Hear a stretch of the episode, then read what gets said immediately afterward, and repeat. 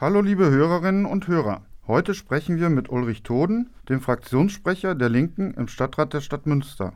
Der Koalitionsvertrag ist verabschiedet, die neue Koalition aus Grün, SPD und Volt hat ihre Arbeit aufgenommen. Die Linken stehen jetzt in Opposition zu einem Mitte-Links-Bündnis. Wir fragen nach, was die Linke vom Koalitionsvertrag hält und wo die Kritik am Vertrag am größten ist. Guten Tag, Herr Toden. Der Koalitionsvertrag strebt eine autofreie Innenstadt bis 2025 an. Weitere Schwerpunkte sind Gleichstellung auf allen Ebenen und Digitalisierung. Themen auch von der Linken. Können Sie sich also zurücklehnen? Nein, das werden wir natürlich auf keinen Fall tun. Also wir sind, das ist ja vorhin auch schon angeklungen, äh, natürlich eine Oppositionspartei. Die Situation ist jetzt aber eine ganz andere, als das mit dem vorherigen Ratsbündnis war, was, obwohl zwar auch Grün mit drauf stand, im Wesentlichen ja eine schwarze Politik war, die von den Grünen dann in vielen Punkten mitgetragen wurde. Jetzt haben wir es plötzlich mit einer Rot-Grün-Volt-Mehrheit zu tun, also mit einer progressiven Mehrheit. Das sehen wir durchaus auch so. Das heißt, wir stehen in einer kritischen Solidarität zu diesem Bündnis. Wir unterscheiden uns damit natürlich dann von Oppositionsparteien wie CDU und FDP, die schon sehr erkennbar auf eine sehr fundamentale äh, Opposition sich eingestellt haben. Das tun wir so nicht. Wir sehen uns also als eine konstruktive Opposition von links. Das heißt, wir werden das Bündnis natürlich an dem messen, was Sie gesagt haben. Sie wollen eine Verkehrswende zum Beispiel haben in Münster. Und da werden wir sehr genau hinschauen, ob das alles so funktioniert. Wir werden auch ein besonderes Augenmerk legen auf den äh, Bereich des Sozialen, weil wir eine sozialökologische Wende natürlich für Münster anstreben. Und im Bereich der Ökologie ist, glaube ich, jetzt einiges angestoßen worden. Im Bereich äh, des Sozialen sehen wir allerdings tatsächlich auch noch Verbesserungsbedarf. Das werden wir auch einfordern.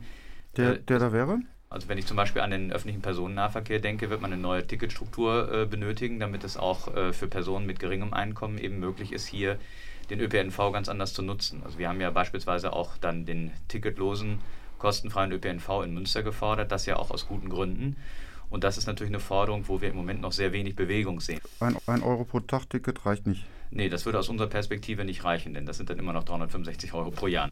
Im Koalitionsvertrag wird zwar ein Schwerpunkt auf die Vergabe von städtischen Grundstücken per Erbbaurecht gelegt, aber eine Rekommunalisierung der Wohnungskonzerne wird nicht angestrebt. Sie wollen den Wohnungsmarkt wieder in die öffentliche Hand legen. Wie soll das gehen und warum ist das wichtig?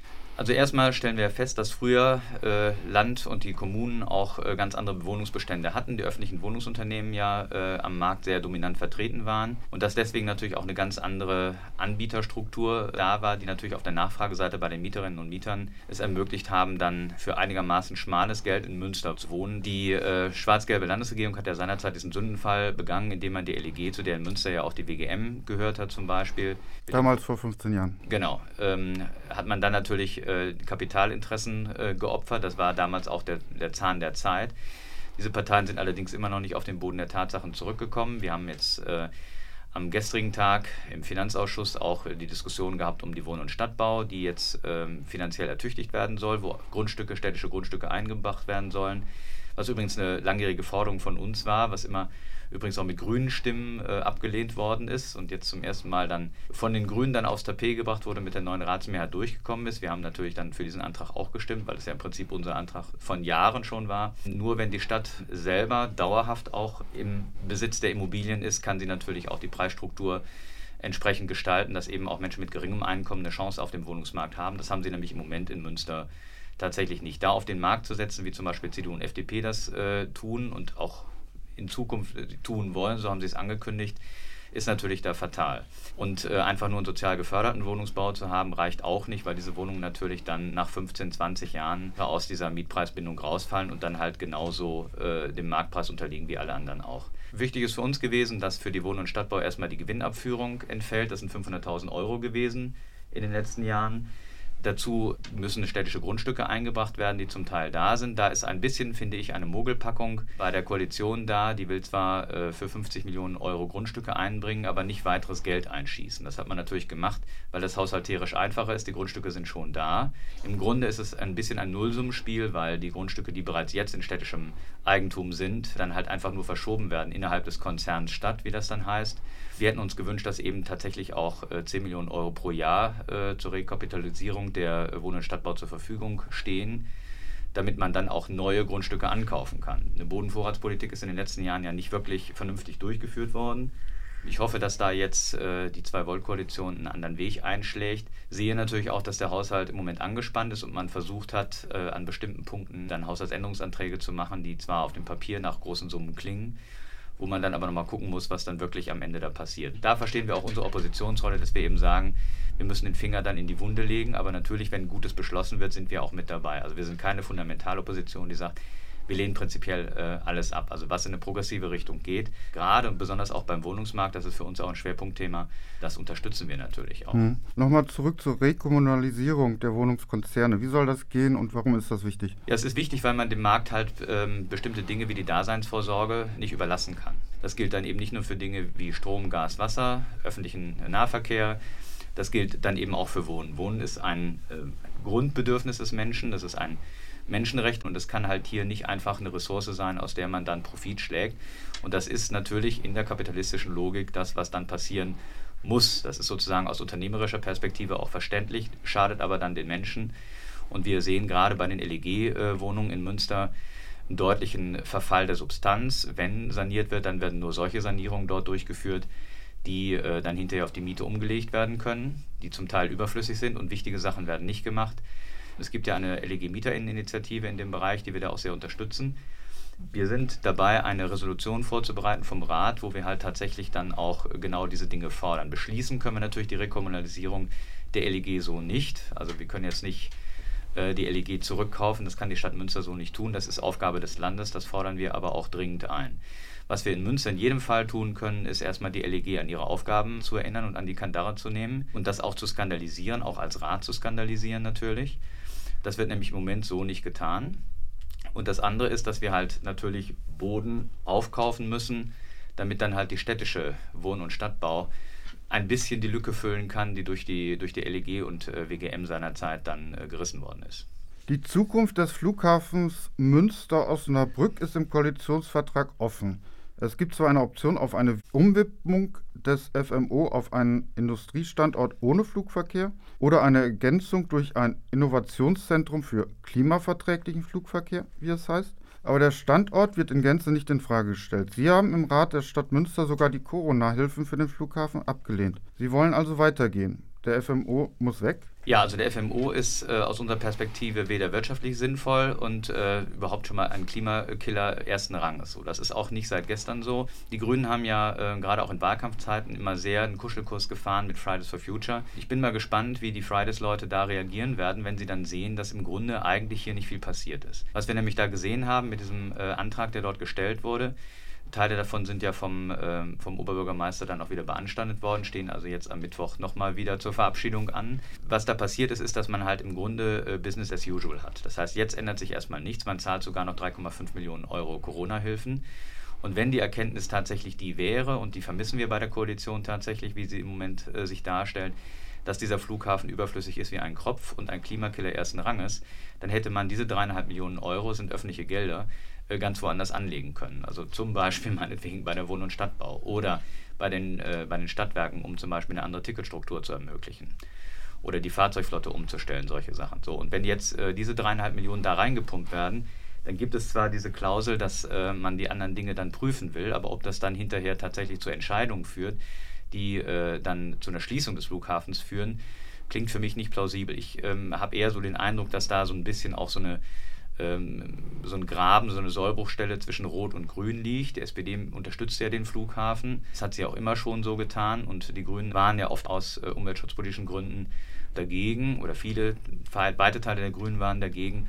Und ich glaube, das war jetzt so der Kompromiss, wo dann keiner sich auf den Schlips getreten fühlt. Das ist aber ein Kompromiss zulasten des Klimas. Die Linke ist eine friedenspolitische Partei. Im Koalitionsvertrag steht zwar etwas zur Vergangenheit, aber nichts zur friedenspolitischen Gegenwart der Stadt Münster. Aber zunächst zur Vergangenheit. Das Train-Denkmal soll umgewidmet werden, Überlegungen für andere kolonialistische und militaristische Denkmäler angestellt werden. Reicht Ihnen das? Sie hatten mal gefordert, diese Denkmäler in ein Museum zu verlagern wir sind tatsächlich eine Friedenspartei und das ist für uns auch ein wichtiges Thema. Und deswegen äh, finde ich, dass also sämtliche Denkmale, die in irgendeiner Weise eine kolonialistische, imperialistische Vergangenheit, eine Kriegsvergangenheit verherrlichen, und das tun diese Denkmäler ja, im Stadtbild so erstmal keinen Platz haben. So, das, das gehört da nicht hin. Was wir in Münster zum Beispiel gut gebrauchen könnten, wäre mal ein Friedensdenkmal. So, das haben wir in dem Sinne gar nicht. Dass man an, an positive Dinge erinnert. Ähm, es wäre natürlich auch falsch, jetzt beispielsweise das Treindenkmal, was ja ganz besonders schwarzes Kapitel in der Kolonialgeschichte äh, Deutschlands hinweist, das jetzt alles komplett unter den Tisch fallen zu lassen, wäre natürlich auch schwierig, aber dann nicht an die dort gefallenen Soldaten denken, sondern eben an äh, die ermordeten Herero zum Beispiel, ne, an den Völkermord. Das ist ja was, wo man schon das Gedenken wachhalten kann und soll. Das kann aber nicht einfach äh, passieren, indem man nur eine kleine Tafel neben so ein Denkmal stellt. Dazu gehört auch insgesamt ein Friedenskonzept dazu. Wenn ich so daran denke, Hugo Elkemann ist ja jemand, der immer äh, sehr stark äh, in dieser Thematik auch drin ist und ich glaube, der hat da auch sehr gute Ideen. Münster ist Garnisonsstadt. Welche friedenspolitischen Akzente fehlen Ihnen im Koalitionsvertrag? Ja, ich glaube, in Münster hat man lange Jahre äh, eigentlich so getan, als wenn nichts wäre. Münster ist historisch tatsächlich immer diese Garnisonsstadt gewesen. Wir haben ja auch äh, die NATO-Speerspitze Ost und ähnliche andere Dinge. Also Krieg beginnt und wird ja auch gesteuert von Münster. Das ist im Bewusstsein vieler Münsteranerinnen und Münsteraner gar nicht so da. Die Möglichkeiten, die der Rat hat, sind begrenzt, aber die Möglichkeiten, die wir haben, sollten wir nutzen. Also eine zivil-militärische Zusammenarbeit äh, muss umgehend beendet werden. Eine Zivilklausel, wonach dann halt ähm, zum Beispiel so eine zivil-militärische äh, Zusammenarbeit, wie sie im Moment ja noch gang und gäbe ist, dann eben auch nach und nach abgebaut werden kann. Wäre äh, in jedem Fall sinnvoll, ähm, dass wir die Bundeswehr nicht mehr auf dem äh, Stadtfest haben, hat was damit zu tun, dass sie in dem einen Jahr nicht gekommen sind und dann das Stadtfest ausgefallen ist. Sowas muss aber für die Zukunft grundsätzlich ausgeschlossen werden. Auch Nachwuchswerbeaktionen der Bundeswehr an Schulen kann ich mir überhaupt nicht vorstellen. Und äh, da habe ich an dem Punkt tatsächlich noch deutliche Änderungswünsche hier, was in der nächsten Zukunft dann noch passieren muss. Das ist, glaube ich, nicht der Fokus der Koalition, aber äh, ich erinnere mich ja selber noch an die Friedensbewegung der 80er. Da waren die Grünen äh, von Anfang an eigentlich mal sehr dabei und es täte ihnen sehr gut, sich an dieses Friedenserbe zu erinnern. Es gibt schon viele Gemeinsamkeiten mit der neuen Koalition. Wie wird sich unter diesem Aspekt die neue Oppositionsrolle als Opposition gegen ein Mitte-Links-Bündnis ausgestalten? Also wir stehen anders als CDU und FDP, die bürgerlichen Parteien, wenn ich es mal so sagen will, jetzt nicht in einer grundsätzlichen Opposition zu dem neuen Ratsbündnis. So, also da, wo tatsächlich eine Verkehrswende ernst ernsthaft betrieben wird, sind wir natürlich dabei. Da, wo äh, Menschen geholfen wird und die Stadt lebenswert gemacht wird für alle Menschen, unabhängig von, vom äh, Geldbeutel, da, wo günstiger Wohnraum geschaffen wird, da, wo öffentlicher Personennahverkehr nicht nur attraktiviert wird, sondern eben auch erschwinglich wird, sind wir natürlich selbstverständlich dabei. Das heißt, wir prüfen im Einzelfall, äh, wo wir halt zustimmen können und wo nicht und äh, werden natürlich auch immer ein bisschen unbequem sein, weil vieles, was im Koalitionsvertrag äh, drinsteht, liest sich erstmal sehr gut. Man muss dann jetzt in den nächsten fünf Jahren ähm, überprüfen, was davon tatsächlich tatsächlich umgesetzt wird. Im Moment ist vieles Papier. Ich vertraue auch darauf, dass vieles davon auch ähm, ernst gemeint ist und auch mit gutem Willen angegangen wird, aber dass sozusagen die Disziplin äh, auch aufrechterhalten wird und dass das, was man versprochen hat und sich vorgenommen hat, auch eingehalten wird, da werden wir eben von links tatsächlich immer wieder mal den Stachel ins Fleisch stecken müssen. Dafür sind wir auch gewählt worden. Einen Kuschelkurs, den man vielleicht möglicherweise an der einen oder anderen Stelle machen muss, werden wir dann sehr kritisieren. Also es ist ja zum Beispiel im ganzen E-Center-Bereich äh, erkennbar. Das hat man ja vom Koalitionsvertrag. Hafenmarkt. Ha ja, heutzutage Haf heißt es Hafenmarkt. Ne? Heutzutage ne? Hafenmarkt. Ich sage ja immer noch gerne E-Center, weil ich den Begriff Hafenmarkt ein bisschen einen, auch eine Mogelpackung äh, finde, weil letztlich sich da nicht, nicht wirklich was getan hat. Und es gäbe da so viele Möglichkeiten, gerade im, im Dialog mit den, äh, mit den Bewohnerinnen des Viertels, ähm, etwa eine Grünfläche und so weiter. Es gibt da viele, viele interessante Möglichkeiten, die eben tatsächlich auch den Verkehr nicht überlasten würden. Ein, wie wir finden, völlig äh, überflüssiges Investorenprojekt. Da ist aber für mich schon erkennbar, dass natürlich dann eine SPD äh, deutlich äh, stimmen wird mit einer CDU und so weiter. Und das sind so Punkte, äh, wo wir den Finger in die, in die Wunde legen werden. Ich danke für das Gespräch. Gerne.